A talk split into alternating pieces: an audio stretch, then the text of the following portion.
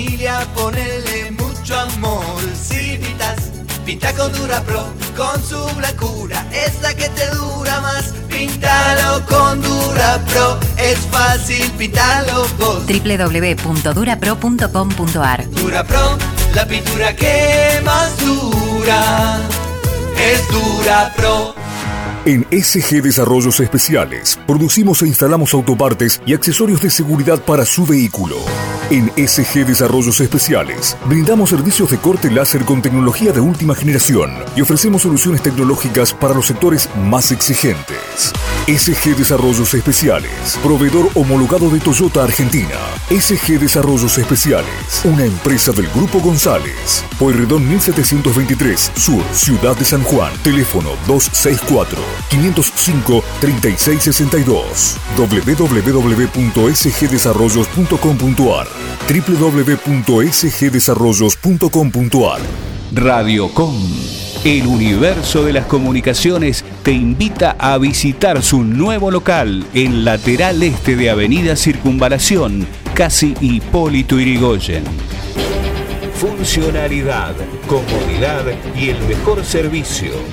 Radiocom, el universo de las comunicaciones. Llámanos a los teléfonos 425-0185 y 425-0501. Hasta el 31 de octubre se restringe el uso del agua potable de 11 a 17 horas en toda la provincia, todos los días de la semana, incluidos sábados, domingos y feriados. Denuncia irregularidades mandando un mensaje al WhatsApp 264 5064 444. Cuidemos el agua. OCE, Gobierno de San Juan. Gane variedad, Gane calidad, gane en economía. América Mayorista. Visite nuestra casa central en acceso este lateral sur, 1679 este, Santa Lucía. Cómprele a San Juan.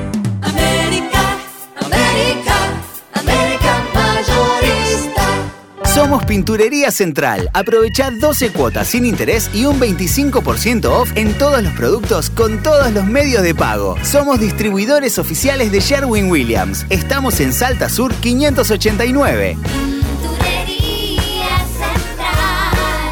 Disfruta el color.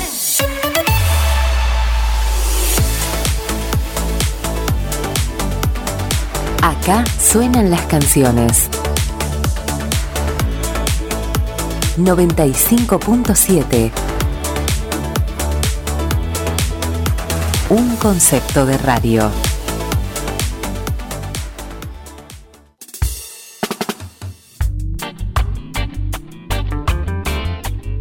Sube la marea, una propuesta diferente, dinámica, el lado B de la información, humor, haciendo hincapié en el buen beber, gastronomía y música.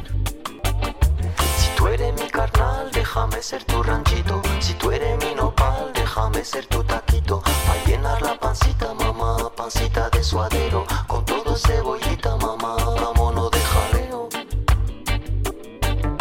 Por la vieja sonora la marea va subiendo. Por la vieja sonora caen gotas a montón. Sopita de camarón se la lleva la corriente.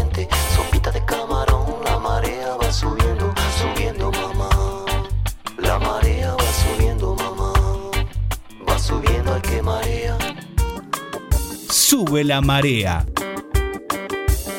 En concepto de radio, FM 95.7.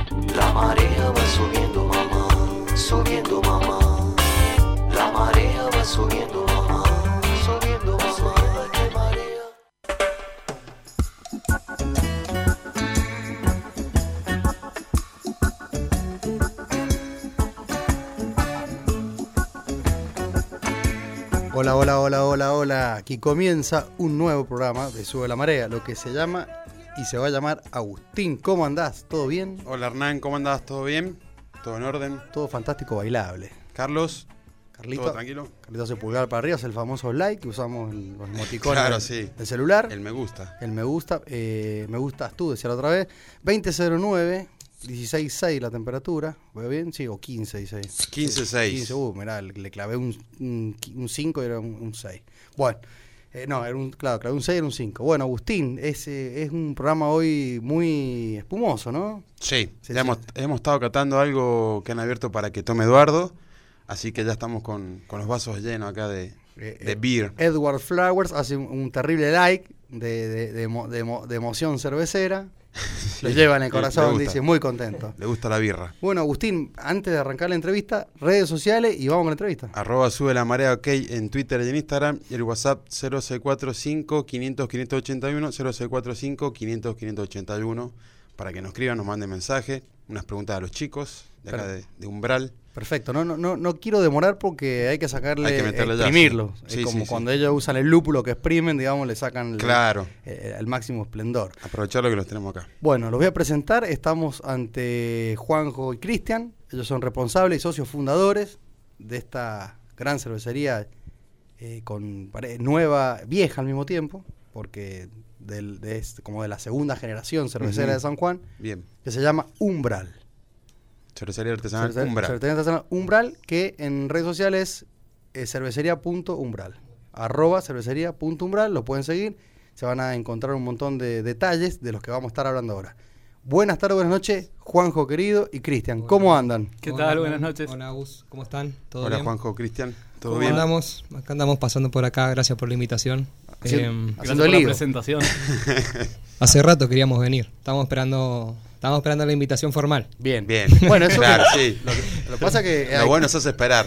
Viste, Eso. había que pasar ahí un, un palito acá para la, para la producción. para la producción. Eh, lo que pasa, claro, que es un fenómeno sube la marea porque es el único programa, como digo yo, de la, fundación, de la fundación de Juan Sí. Cufré, el único programa que habla de, de cerveza artesanal, coctelería, destilado, foodie y de lo que se nos canta, como dije yo. Y de hoy, todo un poco, sí. todo un poco. Así que eh, me gusta porque, claro, yo de- con el bar, que es 100% cervece- cervecero, yo lo conozco a ellos por, el, por el bar, digamos. Bien, claro. Entonces, siempre ha habido buena relación y se merecían esta invitación a los estudios universales de FM Concepto para que nos cuenten el fenómeno umbral. ¿Por qué umbral? ¿Cómo nació la idea de hacer cerveza?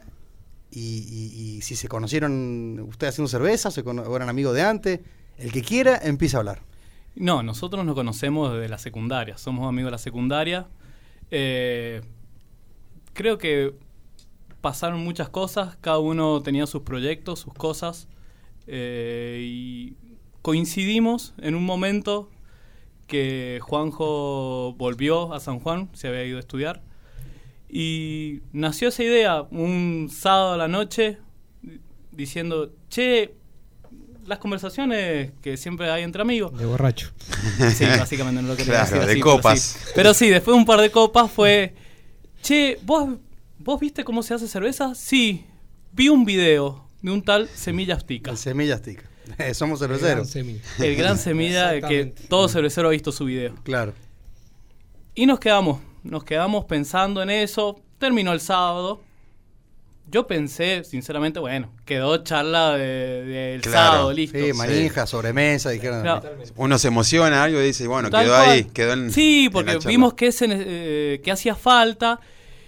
Y no, ¿dónde conseguimos la malta? El lúpulo. claro. Era un montón y lo que ve- veíamos era, che, era comprar bolsa 25 kilos o un kilo de lúpulo, no necesitábamos tanto. Quedó. Pero Juanjo no se quedó en eso. Se empezó a buscar y encontró. Cervecería Cumbre te vende para hacer tu, tu equipito. Un saludo al Carlitos ahí. Carlito. Carlito, Carlito Carlitos. Tacheret. Ah, o sea que él, te- claro, él tenía como la, la venta el, de el kit insumos. de, de inicio de, Exacto. el- Él tenía eso. de Man, cervecería. ni conocíamos la cerveza artesanal acá en San Juan. Mirá. Eh, ¿Cuántas veces habremos ido al bar que tomábamos las otras cervezas? Cuando tenía eh, ese catálogo hermoso. Yo me acuerdo, ¿no? Claro. Que vos tenías en Sí. ese momento Sí. las- el catálogo de cervecerías importadas. Sí. Tenías las botellitas. Claro. Claro, botellitas, lata. Casi 120 marcas tuvimos en un momento. Claro. Late, la late y no sé botella, sí. la- Es Claro. verdad. Pero las de acá ni. Nos- lo conocimos al Carlito. eh, nos vendió las cosas que necesitábamos, eh, los insumos, un densímetro, eh, una bolsa para macerar. Y el resto lo pusimos nosotros, una olla de una tía de que hace locro para el batallón. Claro, sí, sí, sí, es que así se comienza. Así se arranca, ¿no? Así. Sí. Y bueno, fue al otro sábado estábamos haciendo. Lo estaban cocinando. Estábamos cocinando, haciendo moco. Lo que se puede, pero bueno, Lo está que se bien. puede, Claro, yo siempre digo, cocinar, cocinan todo. Hacer birra, no la Sí, hacen todo. y no- nos llevó, nos llevó un tiempo. Nos llevó un tiempo hacer birra. Lo que pasa es que, no fue tan- a ver, le contamos a los oyentes, ellos Tan lo, mencionan a Semillas Tica, el responsable fundador de Juguetes Perdidos de Somos Cervecero. Y obviamente el tipo un fenómeno y que sacó un video en YouTube donde, claro, todo Exacto. aquel que lo veía el video en un momento decía, "Ch, no, no es tan difícil, digamos. O al mismo tiempo como que se puede hacer. Sí. No es como si, che, voy a hacer un cohete para ir a la luna. Exacto. No, no, imposible, inalcanzable. Ahora, hacer birra, la ollita, el agua. Obviamente, Sí, pa- parece fácil, pero no lo es tanto. y en esa época, Agustín, obviamente no se hablaba quizás de la homosis inversa en el agua, Claro, ni no se había hablaba la cantidad de lúpulos que había. Claro. hoy, hoy realmente Argentina, y lo dijo el, el- el- el mágico de, de Gorila, Sí. que él decía, hoy es- está muy avanzado Argentina. Viste que él decía que su, su- las cervezas, Sí. te das cuenta que en el Sí. exterior ya no, no, no eran tan ninguneadas. De hecho, Astor metió una medallita en esta Exacto. Copa Mundial, que es muy una difícil. sour, nada más y nada menos Nada que una menos, sour que, jugando allá. En, que en Europa están hace Sí, cientos de y años más en Estados Unidos, claro. y acá est- está haciendo sour hace un par de años y, y ha hecho un birrón. Bueno, síganme contando esta parte que es cocinaron, hicieron Sí. birra, metieron en botellas que de todos los colores, Sí. andaban Sí. recolectando botellas, porrones que teníamos Sí, sí, sí. guardados. Sí. Sí, y además te estoy hablando, esto era octubre de 2014. Claro, no, hace mucho. Ah, hace bastante. Anda a decirle a la vieja y a los viejos que estábamos. Estábamos haciendo ¿Qué estábamos haciendo? Claro, ¿Qué estás ¿Qué cocinando? están Ahí que- haciendo ahí? Nos bancaron, nos bancaron fuerte desde el principio. Claro, eh, porque, che, te voy a usar la cocina, te la voy a usar unas 10 horas la cocina.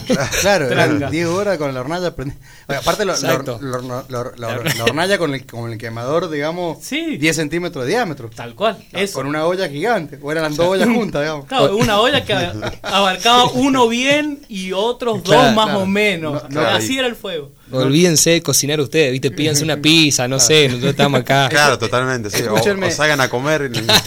No sé. De- detalles, digamos, de, de sanitización en esa época, las botellas la- las lavaban así con alcohol y agua, detergente. Agua hirviendo, Ah. era agua hirviendo, Agua hirviendo. eh, también Detergente. detergente y alcohol. Alcohol. Eh, usábamos eso.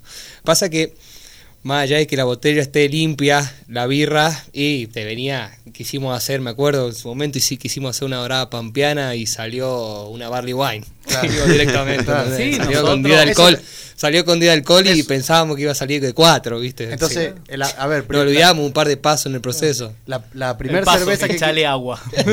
la primera cerveza que quisieron hacer era una dorada pampeana. Sí, sí, sí. Salió Sí, sí, sí. una roja alcohólica, dos patadas de Pero, pero cuando salió, cuando destapamos la botella, hizo. psst, No Ya. explotó, digamos.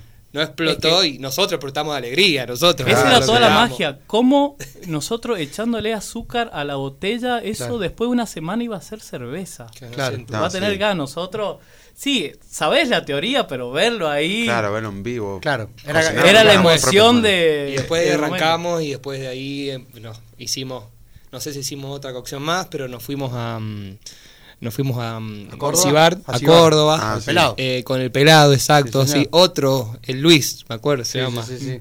Un eh, también, ese también pionero de varios. Sí. No, no, Cibar. Sí, sí, no hicimos el lo- curso. lo hicimos el curso nosotros en Mendoza. Impresionante, impresionante la cantidad de gente que Ahí- ha pasado por ahí. Ahí me di cuenta que, que no es fácil hacer cerveza. Y ahí empezamos, Sí. y ahí fuimos ahí, creo que fueron tres días y, mm, y ahí y ahí arrancamos también, ahí compramos, nos compramos en Cibar, compramos las ollas, Claro, eh, compramos todo lo que se podía ahí comprar. Claro, e ir mejorando un poquito. ¿Qué teníamos? Teníamos una olla Todo lo de que batallón. Exacto, así. sí. No, ahora Para- compremos una olla con falso fondo, con canillita, claro, claro, para claro. hacer un poquito más fácil Mira, para que le contemos a los oyentes, cuando le echaban azúcar a la botella, ¿para qué es eso? para carbonatar. Ya había fermentado una primera vez, ya había alcohol, pero no tenía gas. Claro. Entonces agarrábamos la cerveza que estaban en unos maduradores, unos bidones grandes de plástico, Sí. lo pasábamos a la botella y ahí le echábamos una cucharadita de azúcar. Bien, Eso bien. lo dejábamos una semanita, entonces la, fer- la levadura que estaba ahí en la cerveza eh, dormida, se activaba de vuelta, comía, hacía gas y bueno, y se quedaba dentro de la botella. Claro, es un- eso lo- es la manera más craft, digamos, de, de gasificar. Sí, hay muchos lugares que todavía se sigue todo. haciendo. Claro. Ahora, eh, cuentan la, la anécdota de muchas personas que están durmiendo y escuchaban ¡pa! Sí, Empezaban a sí. Y no es Navidad. Sí. Y no es Navidad. Claro, sí. claro, porque algunos... No, no nos salía. pero Exacto, bueno, no nos sí. ha pasado. Por suerte creo que creo que no, No. nos pasó que se nos Bien, explotó. bueno. Un paso adelante. ah, igual nos pasó o sea, mil cosas han pasado, nos pasó de todo. Hemos estado así de cerveceros caseros. Hemos estado tres años haciendo haciendo de todo, juntándonos con, con los chicos que estaban haciendo cerveza acá, eh, hinchando de las pelotas, cayendo de las fábricas, preguntando esto, preguntando lo otro. Que eso fue lo que más nos ayudó. Lo que decías al principio, esos de los que apenas hacen y ya empiezan a vender. Y más o menos nosotros casi que encaramos por ese camino. Porque Claro. hicimos un par de veces, fuimos a hacer el curso, ah, ya hicimos el curso. Empecemos a, por lo menos a que venderlo y con esa platita ir mejorando el equipo. Claro. Pero bueno, nos íbamos juntando con todos los otros que estaban de antes, que gracias al Carlito los conocimos, también por un congreso de cerveceros. Claro, yo le iba a preguntar, Exacto. iban participando, ¿no? Somos Y cerveceros. fuimos, fuimos Al otro primero- año fue en el 2015. Tenemos una ¿A anécdota. San Luis no fueron? A Tenemos una anécdota ahí en San Luis que llegamos, llegamos los dos pichones recién haciendo birra, caímos a San Luis y mm, estaban los chicos de Antares. Ahí estaban parados afuera, había un balcón que miraba el río, qué sé yo, el lago. Eh, los tipos los conocían todos. Nosotros llegamos, yo llego como para hablar con alguien y digo, y muchachos, ¿usted hace cuánto hace cerveza? Claro, Le digo. sí, Claro. Le Y está me- apostando a Messi y, y vos, y vos dónde jugás? Exacto. ¿Hace cuántos años jugaba al fútbol? Exacto. Y nos miraron así diciendo, y estamos desde el 98. Claro, dice. era un Uh, poco- bueno. bueno. Ahí dije, ah, mi- Perdón. Y después nos dimos cuenta quiénes eran. eh, Leo Ferrari y Exacto, estaba, Pablo Rodríguez. estaba toda la patota ahí. Estuvo bueno ese congreso porque estaba todavía todavía no se había masificado. Sí, digamos. el Meiji fue. ¿no Exacto. Sí, sí, sí. Exacto, el Meiji fue. eh, y después con el Meiji, bueno, después también fuimos a, a Bariloche. Sí, dos años después. Dos años después fuimos a Bariloche. eh, y después, bueno, también fuimos a La Plata. Sí, estuvimos recorriendo. recorriendo bastante. Recorrimos bastante y tratamos. Siempre que nos dio el presupuesto, Claro. tratamos de, De de- asistir, de- de sí. asistir y de estar, porque más allá de- del festival, que está buenísimo, también eh, probás muy buena cerveza, hablas con colegas que te Y pueden un- ayudar y ¿Algún- haces, contactos y amistades. muestra algo así como para que. Sí, sí, sí, siempre tratamos, la, creo para que una devolución, algo, ¿viste? tra- Alguien- Es que em, es para eso. Tratamos Claro. más que nada, llevamos, me acuerdo, a, a San Luis, llevamos y después, por una cosa, por otra, no... mm, ah, sí, a, a La Plata también llevamos un barril, em, pero, pero bueno, tratamos que también las devoluciones nos sirven mucho, hemos participado en la Copa Argentina, Bien. eh, mandamos muestras, que fue la primera vez que participamos y, y nos sirvió bastante la devolución, porque, Está bueno. eso. porque la verdad que como a veces dic- dicen, ¿no? Que bueno, te dice que la birra está buena o... Eso decía el Melo de, de Ancestral. Sí. Que era más importante, si no solo, obviamente, los premios tan buenos, pero es muy Exacto, importante el sí. tema de la devolución de los jueces. Sí, ¿viste? eso... eh, Porque son los no. que verdaderamente saben, han sí. Claro. estudiado para eso. Decir, Claro. mirá, eh, no cuadra exacto en el estilo. Corregile para este lado. Claro. Y eso en el mejor de los de casos. En el peor de los casos, mirá, se te contaminó entera la Claro. cerveza. Sí, no, sí. y también muchas Está veces bueno está, bueno descubrir los deméritos, eso, te- que te- como le preguntaba a Darío, ¿sabes? El, el sabor a manteca, a margarina, Sí, sí, sí, que decía eh, fal- falta de, de fuerza en el hervor, decía él, fa- falta de fuego, una cosa así, ¿no? Sí. Fuego vigoroso, una cosa sí, igual. Entonces, un- si a vos te dicen, che, mira, eh, eh, tenés tal de mérito, y vos decís, ah, tiene razón, porque tal cosa del quemador, o porque estamos trabajando con esto, o la olla eh, es porosa, la tenemos que limpiar mejor. Bueno, entonces vos sabés por qué, digamos, ta- estaría Exacto. fallando tu, tu, tu estilo, si está fuera de estilo, pero es fundamental eso, participar, participar. Hoy, la verdad, no sé, yo lo hablaba ayer con otro colega y le digo, hoy el tema de la cerveza artesanal ya, no te digo que tiene un techo, pero sí está, Mm, eh, sí. está como una meseta, o sea, Sí, está sí, sí, como sí. paralizado, está Como hori- asentado. horizontal la cuestión. Y eh, la gente también se fue mucho al gin, eh, ya no le es Totalmente. tan importante el negocio que tenga cerveza artesanal, que puede tener otra cerveza, y ya no es determinante. Entonces, también están los que dicen, me gusta y no me gusta. Ojo, hay gente que me dice, no me gusta cerveza artesanal. Le digo, no te puedo creer.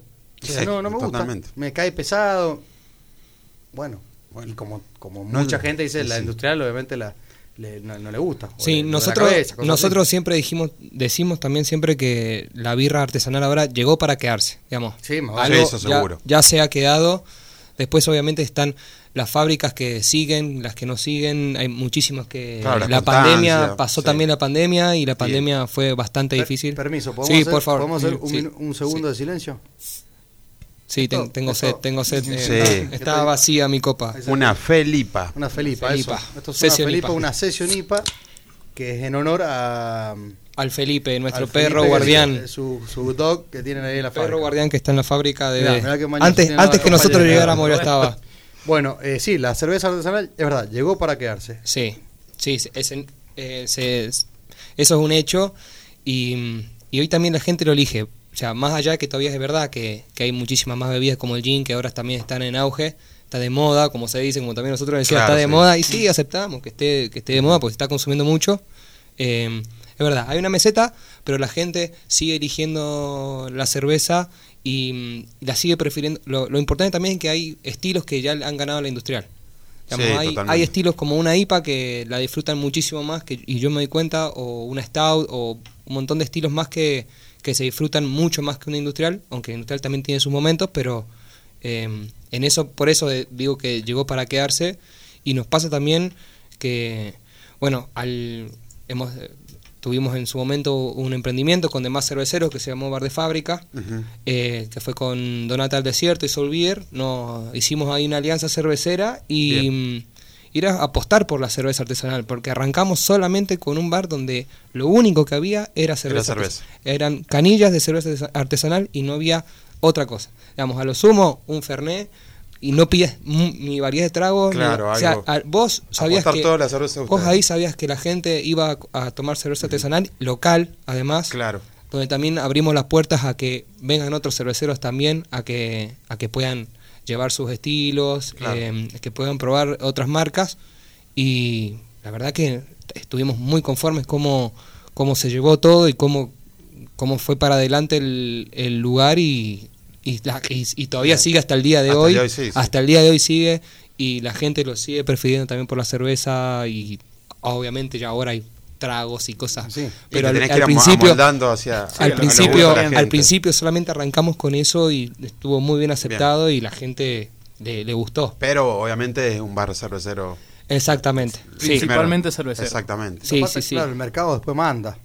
Y Totalmente, exacto. Después eh, te tenés que ayornar a lo- a lo que la gente pide. La pandemia también ayudó a que. Bueno, también. Que, sí. Estuvo, fue difícil, fue difícil la pandemia y, y yo creo que bueno, se gente que pudo tener un respaldo más que nada también familiar y, y de muchas cosas, no solamente porque la verdad que era contención y, y saber aguantar el palo que era estar cerrado, bueno, Sí. vos Hernán con Sí, el bar sí, lo sí. sabés y- Sí, no, no, era to- no era todo económico. Había, Eh, una, había una parte emocional que, que a muchos le, le- le- Exacto. le llegó dos años después.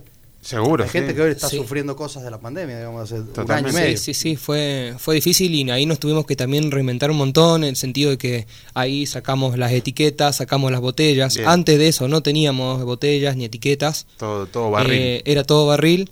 Y, y bueno, llegó a que nos tengamos que Mm. adaptar de nuevo, ser flexibles a la nueva, al mercado, a la nueva realidad, a tener sí. que salir casa por casa, a entregar litro por litro, a sobrevivir directamente para pagar el gas, la electricidad, no importaba nuestro sueldo ya. Lo básico, y todo, sí. y todo aparte contrarreloj. Era, ya salí a comprar eh, botellón, ya que fíjate Claro, cómo la estamos. claro. Eh, Jorge manda saludos, dice que se vuelve a, sin- a sintonizar.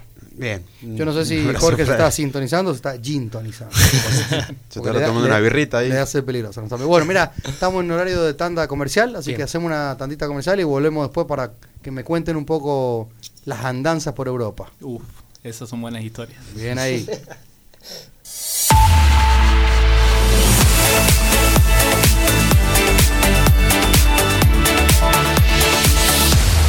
Boss.